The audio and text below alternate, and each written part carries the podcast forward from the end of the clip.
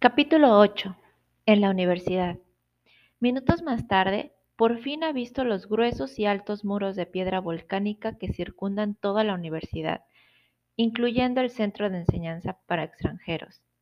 La piedra volcánica de los altos muros es bella y de color oscuro, entre negra y gris oscura, y exactamente en la entrada del edificio en donde trabajo, a un lado de la puerta principal, distingo relumbrando como con letras de oro el siguiente letrero. Centro de Enseñanza para Extranjeros, Universidad Nacional Autónoma de México. Suspiro hondo y feliz, amigos lectores. Me siento muy orgullosa de ser maestra de español para extranjeros y trabajar en el mejor lugar del mundo para mí, el CEPE de la UNAM.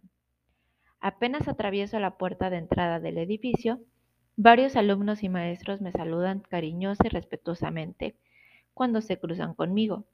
Yo devuelvo los saludos con el mismo respeto. Marcho directo hacia mi salón de clases, el cual se localiza frente a los jardines de la institución, a un costado de la cafetería. A esta hora, yo doy clases a un grupo de, de alumnos que se encuentran en el nivel avanzado de español.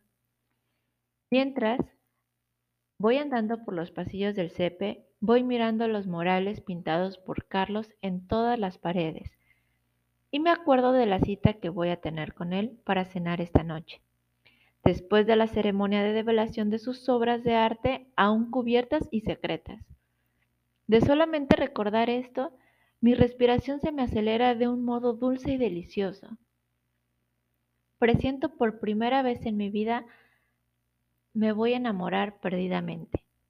Uy, qué nervios tan ricos. Siento y pienso.